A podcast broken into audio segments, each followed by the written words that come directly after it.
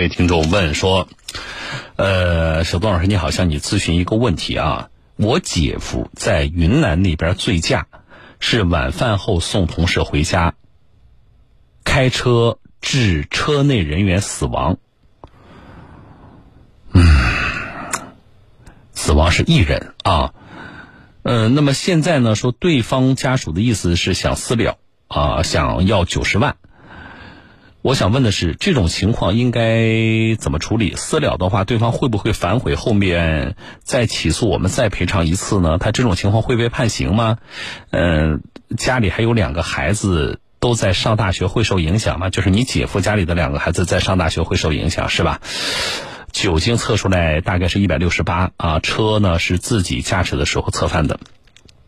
你看，所有来问这种问题的啊，前两天还有一个听众也是。类似的问题，就是交通事故，因为自己的过错造成对方死亡的。但是大家首先想到的都是，我们家孩子考公务员会不会受到影响？上次那个对吧？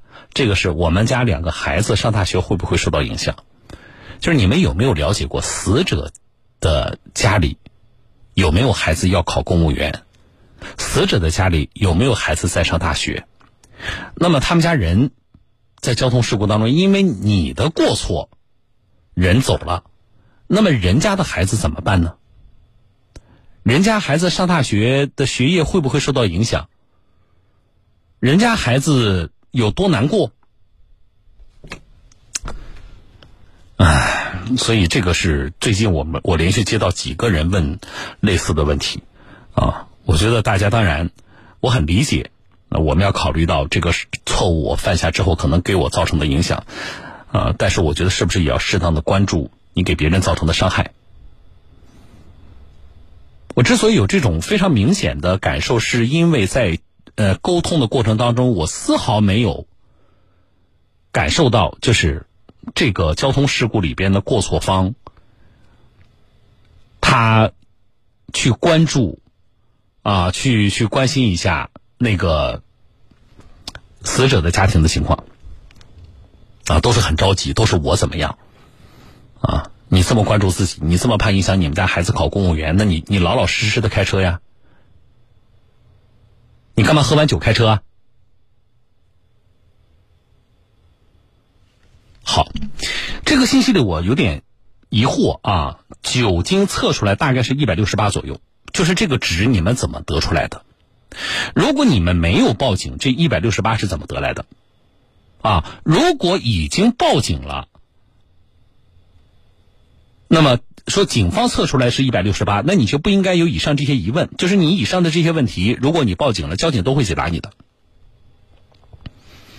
啊，那么我们分开说，第一，没报警，没报警的情况下，我认为你们你是这这个听众什么他姐夫对吧，就应该去自首。我也认为。那个死者的家属什么私了？我跟大家说过，我说私了一定在什么情况下进行？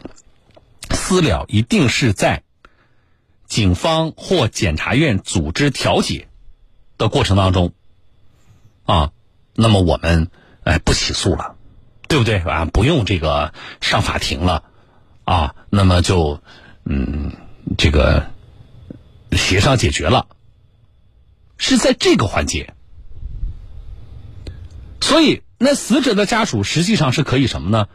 如果啊，醉驾的这个这个酒后驾驶的这个人他自己没有报警，我觉得死者的家属要报警，要积极的向警方提供证据，就是这个人是喝完酒开车的。那么在这种情况下，如果你们认为啊，我们呃只要对方赔偿，我们呃可以可以双方谈一谈。那么就在啊交警或检察院的组织的调解下可以谈，不管是哪一方，我都不建议出现是什么呢？所谓的大家理解的、更多人理解的私了，就是哎，咱们把这事捂下来，不要声张，不要报警。我这个我是坚决不同意的。啊，现在来问的是喝酒的这一方说，哎，那我我如果是这个呃私了了，他会不会再来要我一次，要要我赔偿一次？那我觉得这个是最大的风险，更大的风险是对于那个死者家属的一方。啊，如果现在没有报警的话，到时候你什么证据都没有了，谁还跟你谈价格啊？谁还跟你私了啊？所以这个关于私了，我说过很多次啊，我们可以选择大家坐下来谈，但是这个一定是我们报警之后。为什么？警方把该固定的证据都固定了之后。好，那么我来回答他的问题啊。如果你们没有报警的情况下，这我再说一遍，我是不鼓励的啊。我认为你的这个醉酒后驾驶的这个人应该去自首啊。嗯，如果赔了他九十万的话，对方会不会反悔再起诉，然后再赔偿一次？这个不会，你们赔九十万肯定要留证据啊。你这个钱怎么转出去？双方怎么谈的？甚至要签一个协议性的东西嘛？啊，这是一个。那么他这种情况会被判刑吗？嗯，首先是这样的啊，如果他酒后驾驶致一人死亡这种情况，是肯定是涉嫌交通肇事罪的。啊，这个要看，嗯，比如说报警之后，那么警方能够固定什么样的证据啊？仅从你的信息来看，我认为大概率是涉嫌。交通肇事罪的，涉嫌交通肇事罪是可以判实刑的，啊，如果还存在逃逸情节的话，就可以判这个更长期限的实刑，啊，这是所以不排除你的这个亲戚，你这个姐夫被判刑的可能性。啊，家里边还有两个孩子都在上大学，会受影响吗？不会啊，已经孩子已经上大学了，在大学期间，啊，这个父亲出现这种情况，孩子不会上大学，不会受影响。但是大学毕业之后找工作有可能会受到影响，就是一些特殊的工作，啊，因为父亲有刑事犯罪的记录在，啊，有可能会受到影响的啊，嗯。大概这几个问题就是这样，然后我再延伸说一下，就是我认为他现在知道酒精测出来大概是一百六十八，那么很有可能是报警了。如果说是交警测出来的是一百六十八的话，那么接下来呃是不是被判刑啊？这些就不在你们掌握了啊。这种情况，警方就自动的走程序了啊。他们侦查完毕之后就移交检察院了啊。那么你们作为肇事一方能做的是什么呢？就是接下来检察院会组织调解。那么在这个环节里边，你们积极赔偿。如果你们能够拿到死者家属出具的谅解书，就是这个呃罪名啊，肯定还是要担的。但是呢，可能就不用判实刑了，因为呢，死者家属一方谅解了嘛。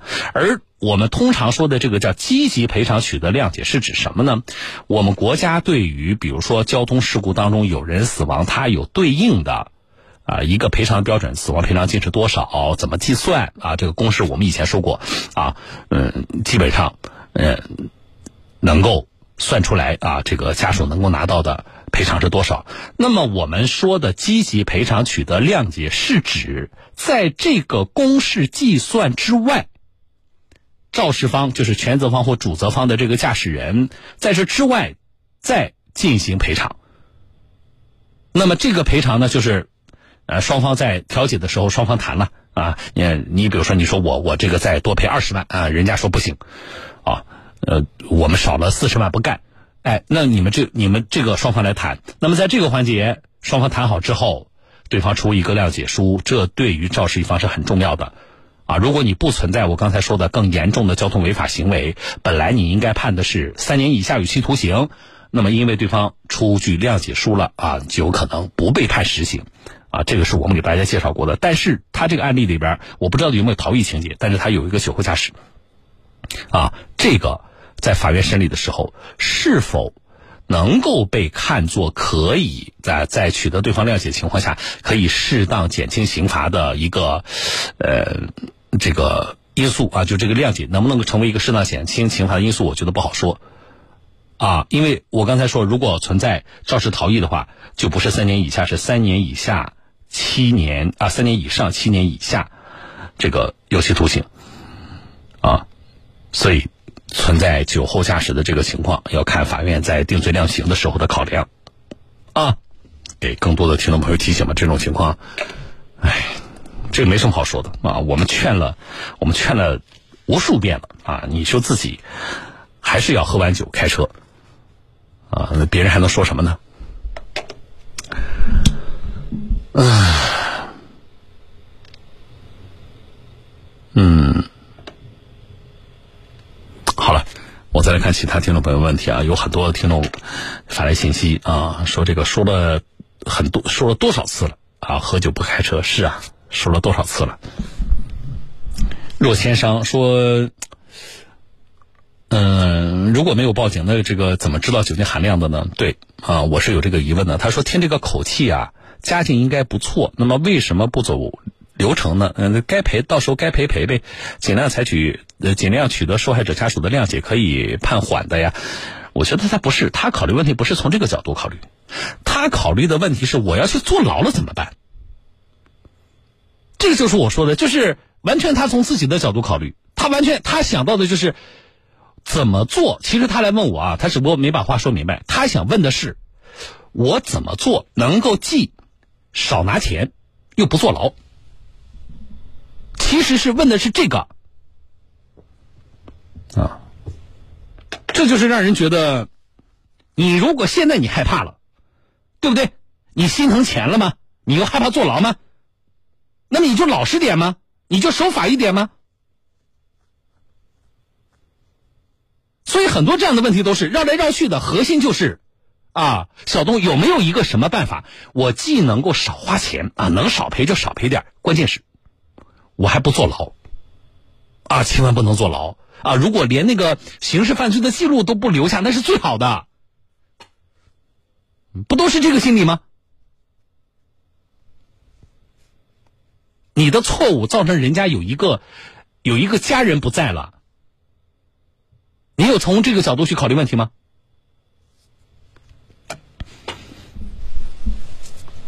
好了，这事说到这啊。